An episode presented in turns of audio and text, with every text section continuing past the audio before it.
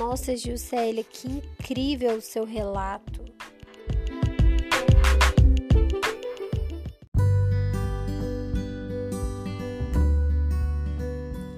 Olá, pessoal! Meu nome é Gabriela Siqueira. Atualmente sou aluna da UENG e graduando do curso de Pedagogia. Começa agora o quadro Descobrir sem querer. Um quadro que visa apresentar descobertas científicas que foram feitas com enorme contribuição do acaso, ou seja, algo que foi descoberto sem a mínima intenção. Um dos exemplos que podemos citar que foi descoberto dessa forma foi o velcro. A história é longa e começa assim. Jorge Mistral é o nome do criador do velcro, sendo ele um engenheiro suíço teve como inspiração maior para sua criação tão prática a própria natureza. Exatamente como ocorre com a maior parte das melhores invenções do mundo. O velcro foi inventado em 1941 e Jorge se inspirou nas sementes de uma planta, Arctium, que grudavam frequentemente em sua roupa e do pelo de seu cão durante a caminhada que faziam pelos Alpes. Após examinar atentamente essas sementes através de um microscópio, ele distinguiu nelas filamentos entrelaçados que terminavam em pequenos ganchos. Era isso, a causa da aderência das sementes a pelos ou tecidos. Sendo assim, concluiu ser possível a criação de um produto que unisse os dois materiais de uma maneira simples, porém reversível. Nesse sentido, desenvolveu e patenteou o velcro e passou em seguida a comercializá-lo através de sua companhia, Velcro SA. O nome faz referência a duas palavras em francês: velours, que significa veludo, e ecrochete, que significa gancho. A partir do relatório descritivo de sua patente nos Estados Unidos, pôde-se ver a simplicidade dessa invenção. Atualmente, as aplicações do produto são inúmeras. O velcro se encontra presente por toda parte. Além disso, a palavra velcro tornou-se um termo genérico para se referir ao material. Que incrível saber que algo tão presente no nosso cotidiano foi descoberto de uma forma tão simples e natural, não é mesmo? É isso, pessoal. Espero que tenham gostado e aprendido bastante, assim como eu. Um beijo e até a próxima!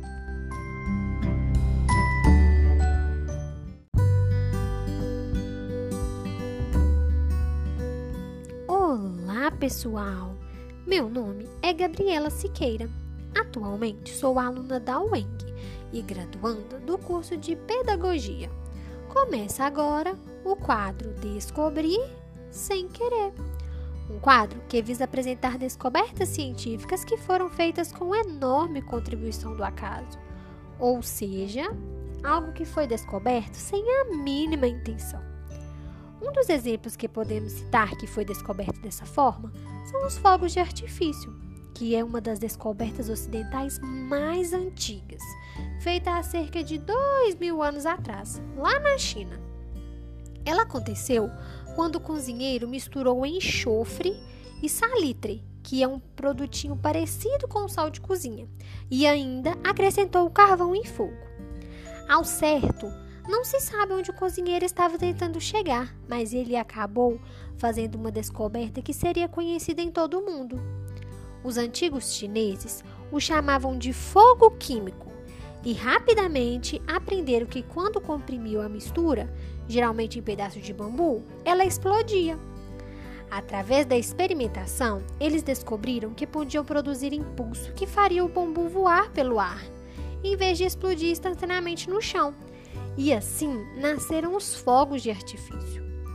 Os novos artefatos tornaram-se muito comuns e passaram a ser usados durante os eventos importantes, como casamento, funerais, em todo o país.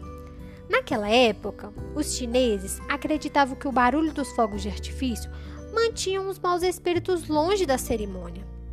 Além disso, Historiadores dizem que um tempo depois a descoberta foi se expandindo e os fogos de artifício foram levados da China para o Oriente Médio. De lá, eles chegaram também à Europa e mais tarde foi a vez dos italianos colocarem a mão na massa e os mesmos resolveram dar um toque bem especial naquela descoberta, utilizando cores e formas diferenciadas, dando ainda mais vida aos fogos de artifício que ainda hoje são vistos e muito utilizados. E é isso, pessoal. Mais uma descoberta inusitada que foi descoberta sem querer. Espero que tenham gostado e aprendido um pouco mais sobre os fogos de artifício. Um beijo grande e até a próxima!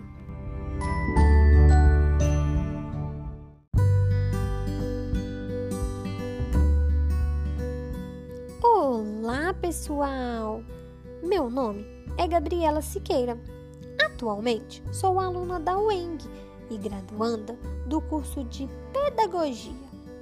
Começa agora o quadro Descobrir sem querer um quadro que visa apresentar descobertas científicas que foram feitas com enorme contribuição do acaso, ou seja, algo que foi descoberto sem a mínima intenção.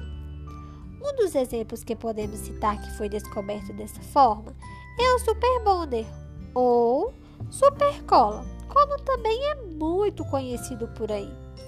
Vocês acreditam que algo tão útil e que vez ou outra nos salva diante de determinadas situações foi descoberto acidentalmente?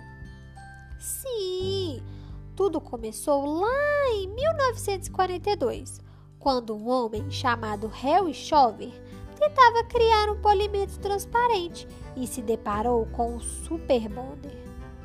Vocês acreditam que esse tipo de cola foi utilizado lá na Segunda Guerra Mundial? Ele fazia parte de uma equipe de pesquisa criada durante esse período, a fim de desenvolver plásticos transparentes utilizados em mira de pressão de armas. Além disso, por um curto período de tempo, também foi utilizado para estancar ferimentos. Mas o que ninguém sabia é que ali havia um risco gigante. Pois é, a cola, já naquela época, causava necrose do tecido conjuntivo e, sendo assim, não poderia ser usada em tecido vivo, somente em reparo de objetos concretos, logo em seres não vivos. Aquilo era muito arriscado e, para retirar a necrose, seria necessário até um procedimento cirúrgico devido ao ferimento interno. E então foi extinta a ideia de utilizá-lo para este fim, e por volta de 1958 passou a ser produzido para a venda comercial e conhecido definitivamente para a confecção de pequenos reparos, devido à sua colagem instantânea e praticamente inquebrável. Que bacana, não é mesmo? Quase não dá para acreditar que algo tão útil e necessário no nosso dia foi descoberto de uma forma tão inusitada? Bom, por hoje é só, pessoal. Espero que tenham gostado e aprendido bastante. Um grande beijo em cada um de vocês e até a próxima!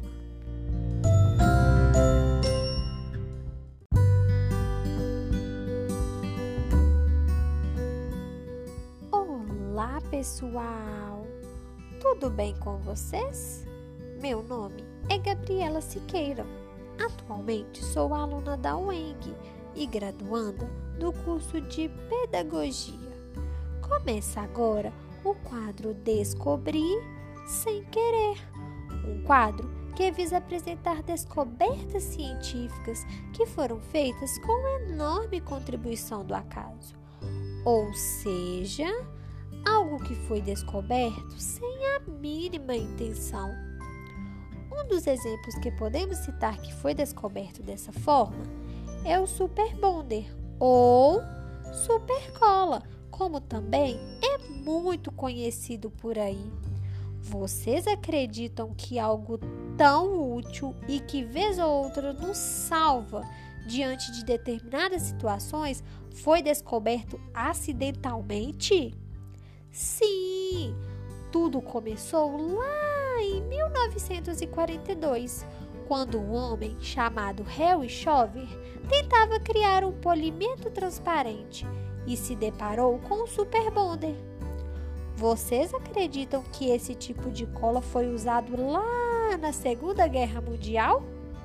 Ele fazia parte de uma pesquisa criada durante esse período, a fim de desenvolver plásticos transparentes utilizados em miras de pressão de armas. Além disso, por um curto período de tempo, também foi utilizado para estancar ferimentos, mas o que ninguém sabia é que ali havia um risco gigante. Pois é, a cola já naquela época causava necrose do tecido conjuntivo. Sendo assim, não poderia ser usada em tecido vivo, somente em reparos de objetos concretos, logo em seres não vivos. Aquilo era muito arriscado e para retirar a necrose seria necessário até um procedimento cirúrgico, devido ao ferimento interno. E então foi extinta a ideia de utilizá-lo para este fim, e por volta de 1958 passou a ser produzido para a venda comercial e conhecido definitivamente para a confecção de pequenos reparos, devido à sua colagem instantânea e praticamente inquebrável. Que bacana, não é mesmo? Quase não dá para acreditar que algo tão útil e necessário no nosso dia a dia foi descoberto de uma forma tão inusitada. Bom, hoje é só, pessoal. Espero que tenham gostado e aprendido bastante. Um grande beijo em cada um de vocês e até a próxima!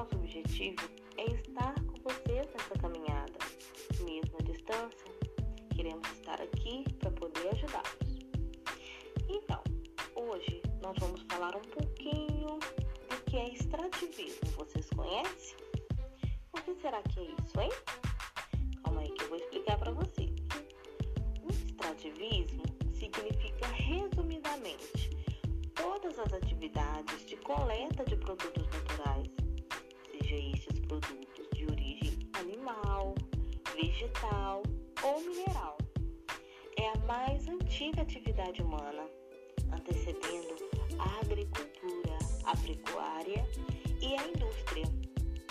Vocês sabiam que existem três tipos de extrativismo? Pois é, existem o extrativismo animal, o extrativismo vegetal e o extrativismo mineral. E aí, o que vocês estão achando de aprender sobre o extrativismo? É legal, não é? Então, eu vou falar para vocês um pouquinho de cada um deles, tá bom? O extrativismo animal, vamos começar por aí. Quando eu falo do extrativismo animal, eu estou falando da extração animal, que são basicamente duas: a pesca, da qual o homem extrai da natureza o peixe, que no Brasil é uma atividade legal, né? Quer dizer que é uma atividade liberada e regulamentada. A caça é outra, é uma prática ilegal, quer dizer que é proibido. Só que infelizmente ainda existem pessoas que fazem essas coisas e é errado. Depois nós temos a, o extrativismo vegetal, que consiste na retirada de recursos de origem vegetal. No Brasil, em especial na região norte, é muito comum o extrativismo de madeiras, castanhas, açaí, látex, que é uma seiva extraída da seringueira, uma árvore, muito utilizada para a fabricação de borracha. Vocês conhecem borracha, não conhecem? E extrai da natureza quando falamos de planta. As plantas, os legumes, o palmito, as folhas que podem ser usadas para fabricar ou produzir fibra, que são tecidos, também objetos como cestas. Também utilizamos as plantas para fazer chás, medicamentos e outros, né, meninada? Então, nós extraímos também a madeira. Ela é utilizada para produzir telhados, portas, janela, até mesmo lápis de cor, mesa, dentre outros materiais, não é verdade? Agora nós temos o extrativismo mineral. Esse é um pouquinho complicado. Existem dois tipos. Nós vamos aprender um pouco mais sobre ele. Olha, a atividade extrativista mineral ela extrai, quer dizer que ela retira recursos de origem mineral que são encontrados no subsolo, né, debaixo da terra. Então existe a extração mineral de pedras preciosas que é feita através do garimpo. E aí vem, aí nós temos o ouro, o diamante, a esmeralda, que são extraídas do fundo da terra. Mas também existe uma outra extração mineral, que é feita com muitas máquinas gigantescas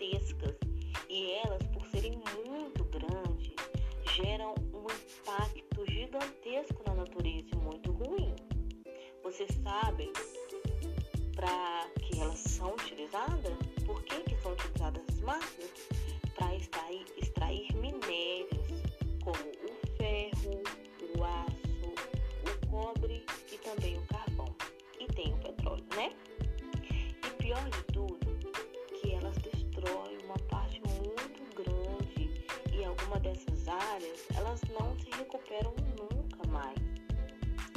Alguns desses materiais estão presentes no nosso dia a dia, esses que eu comentei com você que são extraídos da natureza, do subsolo, que são o ferro, e o ferro ele pode ser utilizado para construir casas, pontes, prédios, não é verdade? Vocês já foram em prédios, não já? Tem algumas crianças que moram em prédio. Nós temos o cobre, que também é utilizado para fazer fiação elétrica. Essa por que, que a gente usa? Para acender as nossas luzes, para gerar energia dentro de casa, não é verdade? Além do cobre, existe o, o alumínio, que a gente usa para fazer panela, não é verdade, criançada? A panela a gente faz a comida para a gente almoçar. Então, e nós temos o aço, que também é utilizado para fazer portões, esses que protegem a casa da gente, verdade? Agora, o petróleo, ele é utilizado para fazer plásticos e também combustíveis para esses carros e grandes automóveis, né? Nossa, quanta coisa legal, não é mesmo? Bom, criança, espero que vocês tenham entendido o que é o extrativismo e a importância deles na nossa vida. Porque muita coisa que existe ao nosso redor, casa, nossos prédios, carros, eletrodomésticos, tecido e muitas outras coisas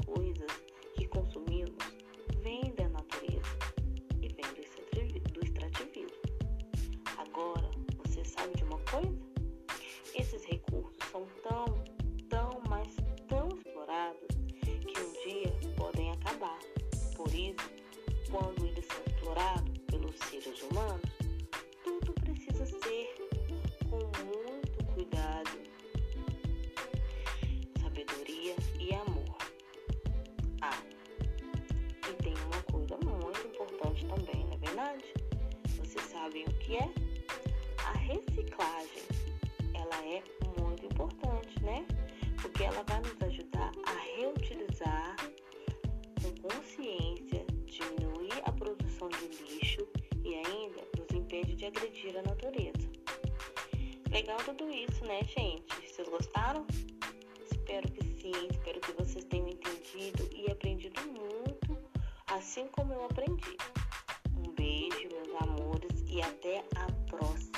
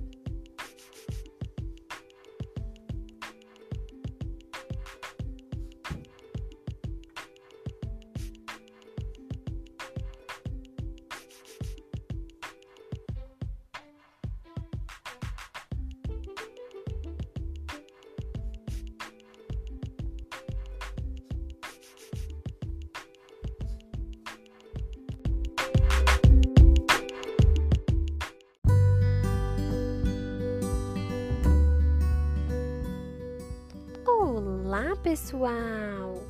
Meu nome é Gabriela Siqueira. Atualmente sou aluna da UENG e graduanda do curso de Pedagogia. Começa agora o quadro Descobrir Sem Querer, um quadro que visa apresentar descobertas científicas que foram feitas com enorme contribuição do acaso. Ou seja, algo que foi descoberto sem a mínima intenção. Um dos exemplos que podemos citar que foi descoberto dessa forma é o picolé. Oh, a primeira coisa que vocês precisam saber é que o picolé foi descoberto por uma criança de 11 anos. Sim, 11 anos. Gente, Frank Epperson era um garotinho comum e morava nos Estados Unidos, mais especificamente na cidade de São Francisco. E em um dia como qualquer outro, mais caracterizado pelo frio, Frank se divertia e brincava no quintal de sua casa. Mais tarde, o garoto se cansou e foi dormir, mas o que ele não percebeu é que havia esquecido um copo de suco com uma colher dentro. No dia seguinte, pela manhã, Frank percebeu que algo diferente havia acontecido.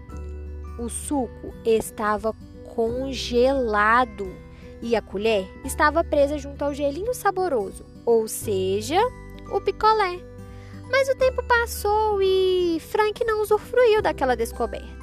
Seguiu rumos diferentes e se sustentava por meio de serviços voltados para a imobiliária.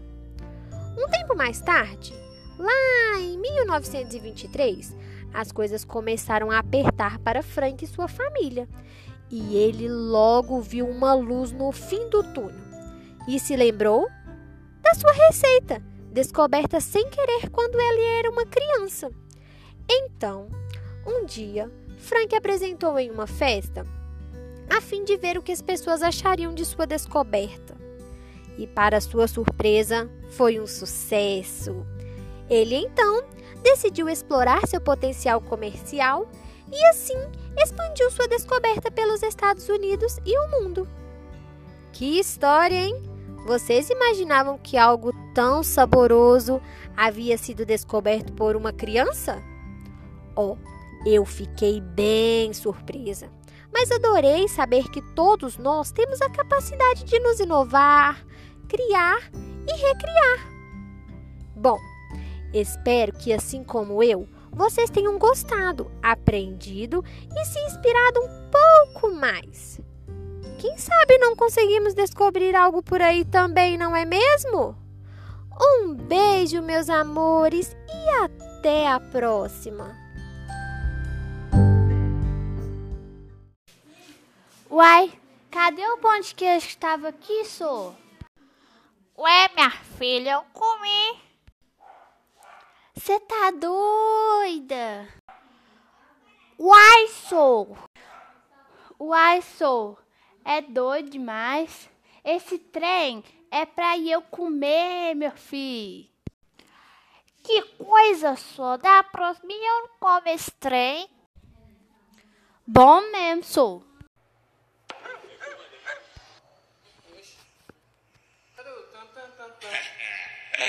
Ô bicho, vai. Vai. Exato. Olá